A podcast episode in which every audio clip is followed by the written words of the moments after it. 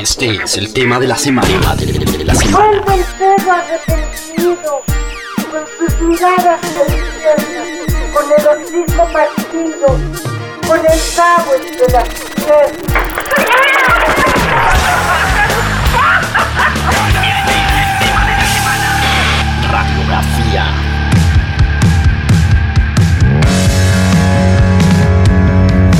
Hola, ¿qué tal? Nosotros somos Austin TV y ahora van a escuchar Lo Bonito de la Muerte. Sigan escuchando Latin Roll. Mantengan fresca su lengua.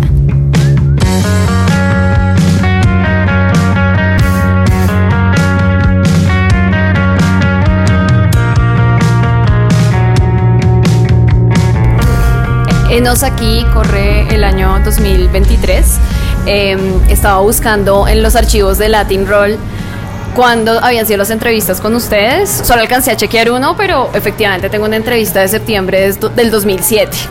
Entonces hemos seguido todo el recorrido de esta agrupación y hoy tenemos la oportunidad de ver su, su reencuentro, su nueva faceta. Estamos en Bogotá en el concierto Radiónica con Austin TV y pues es un grupo muy especial para Latin Roll porque pues siempre hemos tenido como una relación periodística musical cercana y hemos seguido su eh, pues toda su carrera. Entonces bienvenidos a esta nueva etapa eh, musical. Muy felices de tenerlos en Latin Roll. Gracias. Muchas gracias. Eh, por estar aquí después de tantos años. Estamos muy emocionados de, pues, de volvernos a reencontrar contigo y a volvernos a reencontrar con, con el público de Colombia, que desde que comenzamos esta nueva aventura, esta nueva etapa, en septiembre del 2022, el año pasado, que fue cuando anunciamos que íbamos a regresar, pues uno de nuestros sueños era volver a a tocar en países a donde ya habíamos tocado y obviamente poder ir a países a donde todavía no hemos tocado, ¿no? Pero Colombia siempre ha estado como en el top de, los países a los que queríamos y esperábamos ir y pues bueno, llegó no tan lejos, ¿no? del inicio y pues sí, estamos felices. Voy a hacer una, o sea, voy a, hacer una pregunta que debería ser como la del final, pero como estamos hablando de venir a Colombia y nuestros oyentes están unos en Colombia, pero la mayoría son latinos en otras partes del mundo y tenemos, pues, España es uno de nuestros fuertes pues quería que primero entonces me contaran la parte de las fechas que vienen el otro año para Austin TV en, en Europa. Eh, pues vienen muchas, muchas, muchas fechas. Estamos eh, hiper emocionados. También era como un eh, algo que queríamos hacer desde hace mucho tiempo. Incluso ya hemos ido a España antes, pero cuando íbamos era, ah, ¿por qué no podemos hacer otros países también si, pues no se puede, no se limita eh, la música que hacemos porque no tiene eh, un, idioma, ¿no? ¿no? tiene voz, no tiene letras, entonces podríamos ir a cualquier lado. Pero de, cualquier modo, eh, esta vez que vamos a ir a España va a ser pues con todo. Vamos a tener un vinil, edición española, vamos a estar haciendo fechas con Calavento, grandes, grandes amigos. Y tenemos muchísimas fechas, son como 12 fechas en España y otras como 10 en otros países, en Francia, en Hungría, República Checa, Italia, Reino Unido, Alemania.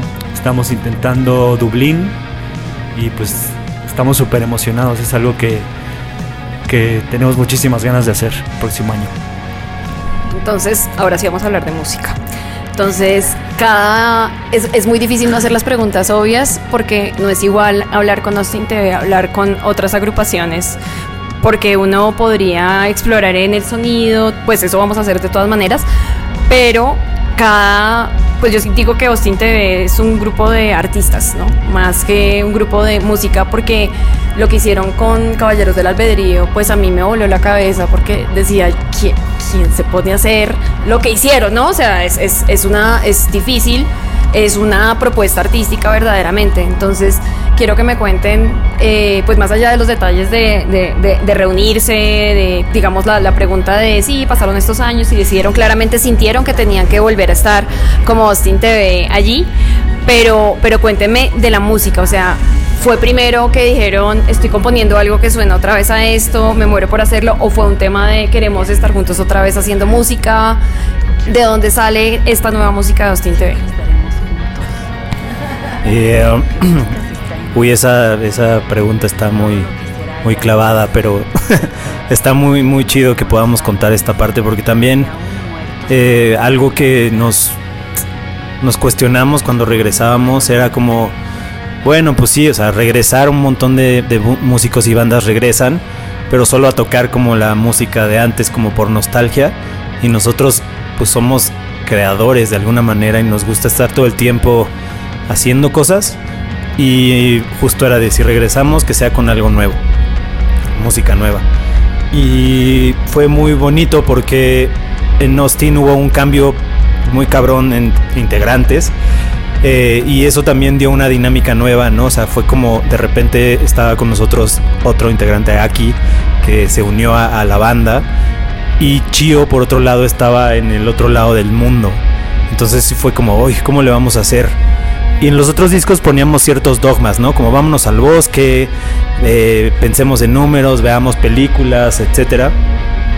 Y yo creo que en el rizoma fue como juntémonos, juntemos lo que sentimos, lo que pensamos eh, y hagamos este, pues este espacio un lugar seguro. Y ese espacio se volvió el cuarto de Chris Nayer, un cuartito en donde solo hay una literal es un cuartito, no sé de cuánto por cuánto, pero de que 4 por 3, o sea, súper chiquito. hay una batería eléctrica y nosotros con amplis chiquititos, como cuando el primer ampli que tienes, que, que pues así, que lo truenas, lo truenas a los dos segundos que quieres tocar durísimo. Y los cuatro en un círculo y Chio siempre como en la pantalla, en la computadora. Eh, y fue así, o sea, como no ponernos un dogma musical ni, ni de eso, sino fue como dejarnos sentir y ser vulnerables, dejar, nos pasaban muchas cosas, ¿no? Al mismo tiempo estaban sucediendo, sucediéndonos cosas porque nuestras vidas cambiaron al decidir despertar a Austin. Yo me acuerdo que Miguel Solís, bueno, un amigo nos decía así de, ¿estás listo para que tu vida cambie? Y yo decía, ay, ay, ay, y, de repente es así de fuck, sí cambió todo, porque pues Austin eh, es muy celoso y es muy bonito porque te, bueno, siento que nos, nos, nos motiva a crear más y más y más, ¿no? Eh, una vez que está en armonía, ¿no? Que eso es yo creo que lo que definiría a Austin ahorita, que encontró un espacio muy bonito de estar en armonía, ¿no? Como entre los músicos, entre el mensaje que queremos dar, el rizoma de, de estas filosofías. Y fue justo eso, ¿no? Como el pensar de, en todos lados estamos viendo que nos dan mensajes de que todo se conecta, ¿no? O sea, de que eh, lo que decía de este Jacobo Greenberg de la conciencia colectiva, lo de Chris Snyder llegó un día y así de no mames, vi un documental increíble de los hongos y del reino de los hongos y otro estaba leyendo otra cosa y así llegamos también al rizoma de, de Leos Iguatari y entonces todo empezó como a unirse y fue como claro, cuando todo de repente empieza a conectar, todo lo que vivimos todos estos años de repente tuvo sentido y fue como y nada, hicimos música porque es lo que nos gusta hacer. Pues iba, iba a tocar un poco el tema de, del rizoma y el micelio y la cosa. Em, estaba viendo ahorita el concierto, pues eh, decía, todos estamos más grandes, sin duda. Y, y, vi, bueno, vi un público joven, que es el de, pues tu cara no importa, importas tú. Sigue siendo eh, sin duda una frase importante, pero también me hacen pensar ahorita en que como una nueva etapa tiene que ver con esta interconexión que que pues ustedes lo, están, descubrieron y estaban, pero tal vez somos la generación que está como en este tema de, descubriendo las conexiones de, los unos y los otros.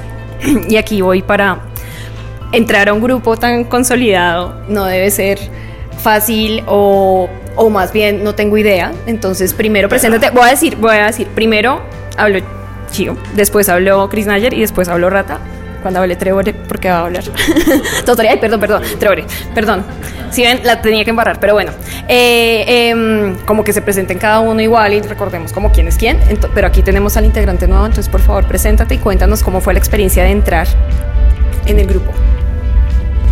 Mi, ok, mi nombre es Aki. Eh, pues yo toca en otro grupo, tengo otros grupos, pero hay uno, soy de Tijuana, entonces con mi grupo empecé a ir a tocar a Ciudad de México y ahí conocí a Rata primero y luego ya hasta me regresé a Tijuana y cuando en el 2013 regresé a, Ciudad de México, pues para regresar a tocar, porque había dejado un ratito, necesitaba pensar unas cosas para estar seguro de lo que estaba haciendo. Y Rata me buscó para de que ah, hay que hacer algo, unas canciones con el proyecto A veces siempre.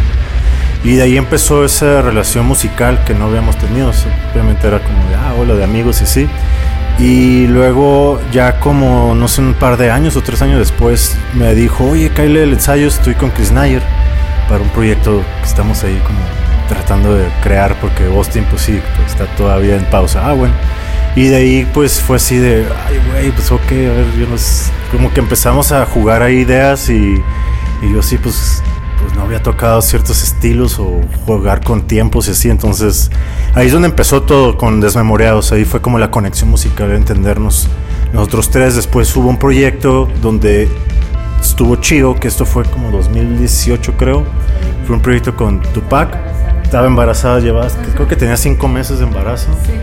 Y estuvimos dos días componiendo música para y estaban al mismo tiempo siendo bail, los bailarines que pues haciendo su baile encima de lo que estábamos creando y fue una experiencia increíble. Y de ahí pues ya o sea siempre escuchaba a Rat y Chris Nair hablar acerca de pues de que querían volver a tocar querían volver a tocar y yo sí de que decía en mi cabeza de ojalá se les haga porque ya así bueno cállense ya hay que hacer más canciones de desmemoriados pero no o sea sí pues decía así de que dije no pues igual estaría bien y pues ya así un día que nos íbamos a juntar para platicar unas cosas a veces siempre me dice Rata, oye, se va a hacer. Y yo, se va a hacer. Y digo, ah, felicidades, qué bueno, ya era hora. Y luego me dice, este, ¿no te gustaría ayudarnos? Porque, pues, no va a estar en la guitarra. Está sola ahorita. Y de que dije, no, pues claro, o sea, pues ya es algo que ya, o sea, se sintió como si hubiera sido una audición todo lo de Desmemoriados. Entonces fue como muy sencillo porque desde el primer ensayo que nos juntamos se creó la primera pieza, que fue la, or- la orquídea, y salió la primera idea. Iba a ser una canción nada más, era así como que, ah, va a ser una rola, pero hicimos 13 canciones en cuatro meses o cinco meses y fue de, órale, pues ya hagamos el disco y, y, pues así fue, o sea, fue muy natural la integración, todos fue muy natural porque pues empezó a trabajar desde antes, todo, todo, todo, todo tenía un porqué, o toda esta onda, la conexión, todo esto, este, va sucediendo por algo. Entonces todo fue sucediendo por algo hasta que llegó el momento en el que hay que ensayar y, juntarnos y fue así de que todos viéndose de que esto es real, así estamos aquí, de que yo así de, ay, qué emoción de que ya están otra vez juntos y qué, qué gran emoción de estar con ellos. O entonces fue, fue, fue natural, fue increíble y ha sido un, ya casi dos años increíbles este, creando música, este, mi primer vez aquí que en Colombia y decide que este show estuvo wow, sea, sí fue de las cosas más increíbles y, y ahorita lo que viene pues está súper emocionante, ya, ya quiero, ya quiero hacer más música, no sé, todo está ahorita funcionando y, y como dijo Rata que le dijeron de que a mí también me dijo lo mismo, tal, tu, tu vida va a cambiar y yo también dije, no seas mamón de que, de qué estás hablando. Y no, y sí, o sea, sí, la verdad que todo se acomodó de una manera tan bonita de poder estar con mis amigos, estar viajando con ellos, probar comida nueva, este, en lugares por todos lados. Entonces, estoy muy agradecido de, todo y estamos, somos tan afortunados de esta segunda oportunidad y pues siempre, pues cuando se llega con música nueva, una banda nueva, oiga, una banda que regresa con música nueva, pues siempre es pues criticado horrible, no sé, de que por qué no suenan como antes o como la primera canción que sacaron y así de que pero no, fue todo lo contrario, eso fue la fortuna de que fue bien recibida y fue así de, órale, qué afortunados somos, yo creo que es un porcentaje muy pequeño de los que puedan regresar con una con nueva- música nueva y ser y que tenga buen recibimiento. Hace rato tuvimos este un meet and greet con fans y fue así de todos decían, está increíble el disco de nuevo, decía, ok, y lo hicimos muy bien, qué bueno, sí. Bueno, y pero yo creo que eso tiene que ver también porque cada álbum se inventaba en un universo y tal vez, pues no sé, no sé qué expectativas puede tener la gente respecto a algo nuevo de Austin TV, precisamente porque uno, uno no sabe. Por ejemplo, que en Caballeros fueron duros. Sacamos Caballeros y las y, y nos escribían en Facebook así de ¿qué es esto? En México sí, sobre todo. ¿Qué, qué es esto? ¿Qué, qué es esa cosa de que intentaron hacer? Esta cosa rupestre y así de, güey, pues queríamos hacer algo diferente. ¿Y qué es esto tan barroco? O sea, rupestre por la parte que era, ajá, su set prehispánico. y que, y que queríamos hacer, pues, explorar la música mexicana desde nuestra visión y con instrumentos acústicos y pues la otra parte que era muy difícil de explicar si no estás nada familiarizado con los quebrados rítmicos, entonces la gente pues sí fuera como, "Ah", entonces pues teníamos esta experiencia de que, de que sí nos podían mandar a volar, de que no, no nos gustó su, su cosa nueva. Y como dice aquí, pues sí fue muy bonito que sí dijeran, no, no, sí está increíble, gracias. Bien, antes de, de hablar un poco más de- del álbum, como para profundizar un poquito en el álbum, el tema gráfico, conceptual, porque es, es todo un universo, lo que estaba diciendo, pues lo que viene con Austin TV. Entonces, primero los, pues el vestuario de ahorita, toda la parte gráfica. Pues hubo varias colaboraciones ahorita. O sea, antes se encargaba de los vestuarios aquí mi querido Trebore y los confeccionaba una señora, pero bueno, ahora sí diseñó un vestuario Trevor, pero los otros los ha diseñado ¿cómo se llama? Mauricio Asensio. Eh, también el arte del disco lo diseñó Graham, entonces pues se hizo como más amplio el universo en cuanto a la parte visual y Pues es que la, la parte gráfica. Ajá, la parte gráfica creo que va muy a la par de lo que es Austin como concepto y de el rizoma, que es pues si alguien quiere aportar algo a Austin y Austin está en armonía, en sincronía, suceden las cosas, ¿no? Después pues ya es salvaje el arte y cada quien lo interpreta como quiera, pero pues todo tiene que ver con esta idea de que todo está conectado, del micelio, del rizoma, de, de la conciencia co- colectiva, eh, pues con toda esta parte del, del universo que pensamos muchas veces que somos el centro, pero solo somos parte de. Y eso los artistas que han trabajado con nosotros, pues es lo que les, les contamos, ¿no? Es un poco lo que Chris Nayer les da el brief gráfico, ¿no? Así de qué, qué, qué opinas, que, ahí ya ellos interpretan, pero ha sido como muy, muy bonito. Mauricio Asensio es un, eh, es el, yo creo que el mejor vestuarista y diseñador ahorita de, teatro en, México. Él también hizo lo que acaba de hacer Natalia, por ejemplo, lo de Natalia Lafourcade. Y, y bueno, es, un, es un gran eh, es egresado de la Escuela Nacional de Arte Teatral. Y fue una buena alianza con él, ¿no? Como que de pronto es para nosotros, yo creo que fue muy difícil abrir, o sea, porque pósters y, y carteles y todo eso, pues órale, que es fácil que alguien reinterprete y digas, ok, pero ya algo que nosotros usemos físicamente, creo que sí, ahí tuvo, o sea, estuvo, estuvo cabrón que alguien entrara y creo que ahí sí, Chris puede ahondar más bonito. Sí, bueno, pues al principio ya que teníamos más idea de lo que queríamos comunicar eh, con el concepto, le hice el diseño del primer del primer vestuario que íbamos a tener, que lo pensábamos para el Vive Latino porque era el, el primer show que sabíamos que íbamos a tener. Y, eh, y justo nos presentaron a Mau Asensio y dijimos, ah, pues tú lo puedes hacer. Y ya nos dijo, sí, puedo usar esto y puedo usar estas telas y no sé qué, bla, bla, bla.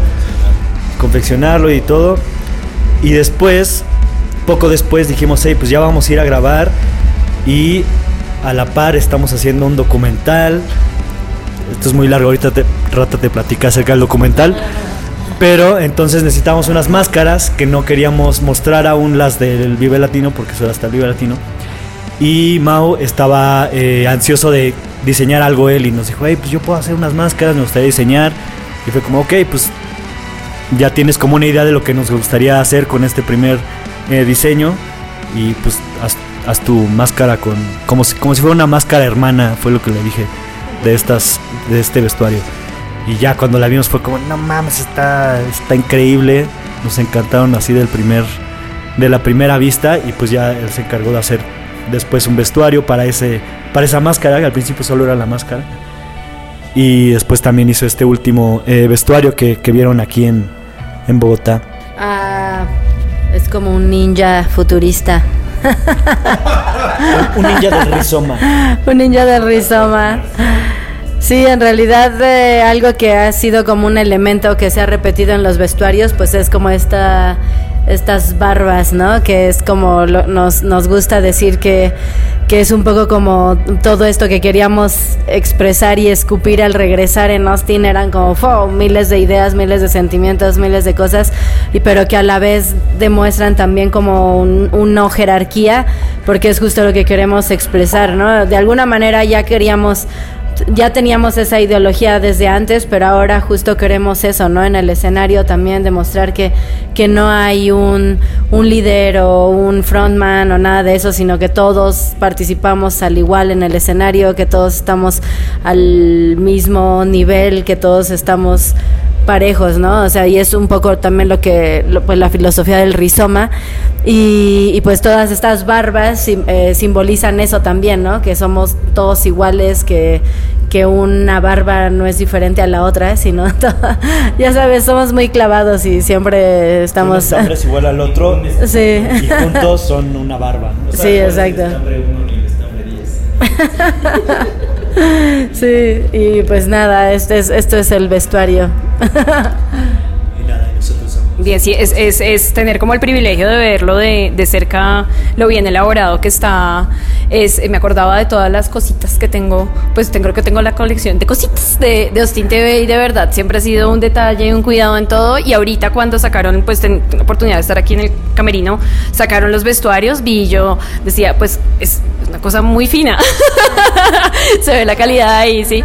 Em, volviendo a la música un poco, yo quisiera que cada uno pensara, bueno, en una canción tal vez de este álbum y que me dijera, que dijera como musicalmente, o sea, pasaron años, ¿sí? Desde el último álbum y su elaboración, como, como, como sintieron un cambio en ustedes musical, qué empezaron, qué juguete empezaron a usar, cuál dejaron de usar, por dónde experimentaron más, el sonido, el sonido que tienen ahorita o probaron con tal música que están escuchando, no sé, algo, algo que nos dé como pistas de lo que en alguna canción cada uno tenía en, en su cabeza al, al componer de este nuevo álbum, como para que entrara la gente un poquito más en el universo sonoro en sí del álbum. Pues ahorita Rata dijo algo que a mí me hizo mucho sentido, de que cuando estábamos haciendo el disco como que ese era nuestro lugar seguro. Y para mí era realmente un lugar seguro porque estaba pasando por una relación muy terrible. Entonces como que toda mi vida estaba hecha mierda fuera como de estar tocando con ellos. Entonces cuando llegaba con ellos, sí, literalmente para mí sí era como una burbuja donde, no sé, como que me atragantaba todo lo que estaba pasando, pero decía, no, pues ahorita voy a tocar, ¿no? Entonces, pues realmente, no sé, cada vez que escucho Orquídea, para mí es como recordar esa transmutación de, de pues no sé, o, se- o sea, es algo chido porque, no sé, no tenía pedales, mi guitarra estaba hecha una chingada, o sea, estaba toda descuidada. Pero para mí era como muy importante poderme juntar otra vez con ellos y ponerme a crear, ¿no? Y escaparme como de, como de ese lugar, ¿no? Entonces, pues realmente no, no había como un juguete nuevo, solo era como, como, pues no sé, como regresar al recreo con tus amigos después de unas vacaciones muy largas, ¿no? Entonces, pues sí, creo, que cada vez que escucho Orquídeas es, es como recordar que ese lugar seguro, o sea, a mí sí me transformó la, la vida de verdad, pero para muy bien, aunque tuve que pasar por un sacudidón medio loco. Entonces, pues, pues es algo, o sea, es, es como recordar un, un proceso muy bonito, ¿no? Que eh, creo que muchas personas eh, estaría chido que lo sepan, ¿no? O sea, por, por muy mierda que esté tu vida, siempre se compone y pues eso, como que guardes la esperanza y la fe. Eso es lo que me recuerda Orquídea de alguna manera. Ay, ¿qué uno que puede decir después de eso? Ya. no, yo creo que a mí, por ejemplo, algo que, hablando de sonoro, eh, yo creo que, por ejemplo, las líneas de bajo que cuando ensayábamos, se pensaba así de, ah, ¿qué voy a hacer? No sé qué. Y de repente escuchaba como que las dos guitarras se ponían a improvisar y así, como que yo sentía que ya no hacía falta mucho, ¿no? Solo poner ahí, ahí unas notas. Entonces siento que son las líneas de bajo más sencillas que he hecho, pues, en Austin. Y eso, como que a veces es, para mí estaba chido tocar algo tan sencillo como para poder poner atención a, a lo que los demás están tocando realmente, ¿no? Sin estar tan concentrado así de no te equivoques. Y para mí eso sí fue diferente. Sí, creo que, creo que en mi caso muy parecido con Rata, o sea, sí también fue como de no ser tan atascado en la batería. Y, y lo que también pude, eh, lo que más bien sí pude experimentar mucho fue como teníamos este, esta oportunidad de tener la batería electrónica con- conectada a una interfaz y todas las, eh, las guitarras y el bajo también estaban conectadas a una interfaz. Entonces grabábamos los ensayos pues con una eh, pues nitidez o una mm, fidelidad bastante aceptable y podías experimentar con eso. Y era como de que acabamos de salir y de pronto me ponía así como de ah ok bueno voy a cambiar esto aquí y esto acá. Ah muy bien. Esto podría quedar así sí como que tener la oportunidad de producir más y decirles como hey qué tal si movemos esto aquí ah ok entonces creo que esa esa manera de de poder producir como in situ o sea desde el después de acabando un ensayo no la habíamos tenido antes porque sí grabábamos los ensayos, pero era de que un micrófono ambiental o, o a lo mejor sí con Pro Tools, pero pues se metía todo, ¿no? De que la batería se metía todas las guitarras o viceversa. y pues, bueno, y también pasamos por el celular. Pero creo que esta oportunidad de tener todo eh, pues más o menos bien grabado desde los ensayos, pues ayudaba muchísimo. Eh, para mí fue muy divertido porque sí quería justo comprarme un cinte nuevo, quería tener un sonido diferente, quería dejar de usar la computadora en, los shows en vivo, no quería ya tener nada que ver con eso porque siempre era un caos tener la computadora y un depender como del software y siempre pasaba algo. Y entonces dije no ya en este disco nuevo quiero tener solo sintes y no quiero llevar nada de software. Quiero tener solo eh, hardware y tener algo físico ahí que sepa que bueno no que va a servir aunque la otra vez tampoco sirvió mi cinte pero bueno estuvo bien y nada, no, sí es diferente. La verdad sí, sí ha hecho todo mucho más sencillo.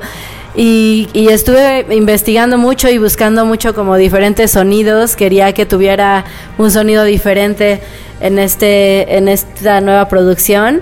Y de repente encontré esto que, que es lo que ahora uso, un melotron, que es eh, o sea, es un sonido como muy dulce, o sea, que a mí siempre me gustan mucho ese tipo de sonidos y a la vez es como un poco nostálgico y bueno, es muy vintage, o sea, muchas bandas de los 60, 70 lo usaban y, no sé, o sea, cuando lo escuché fue como que completamente dije, ah, no, sí, este, este es el ganador.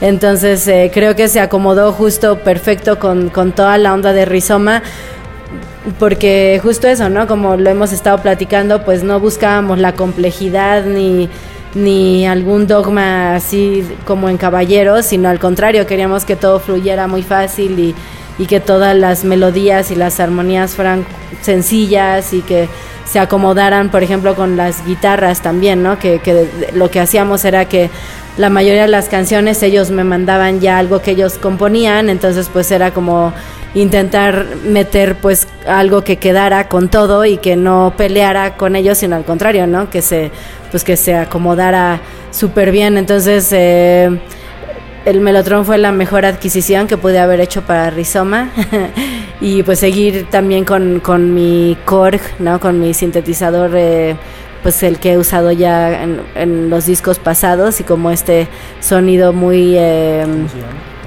eh, Korg. Gaia. Ah, el Gaia, sí, sí. Eh, como muy peculiar de Austin, ¿no? Este sonido como mu muxesco, sí.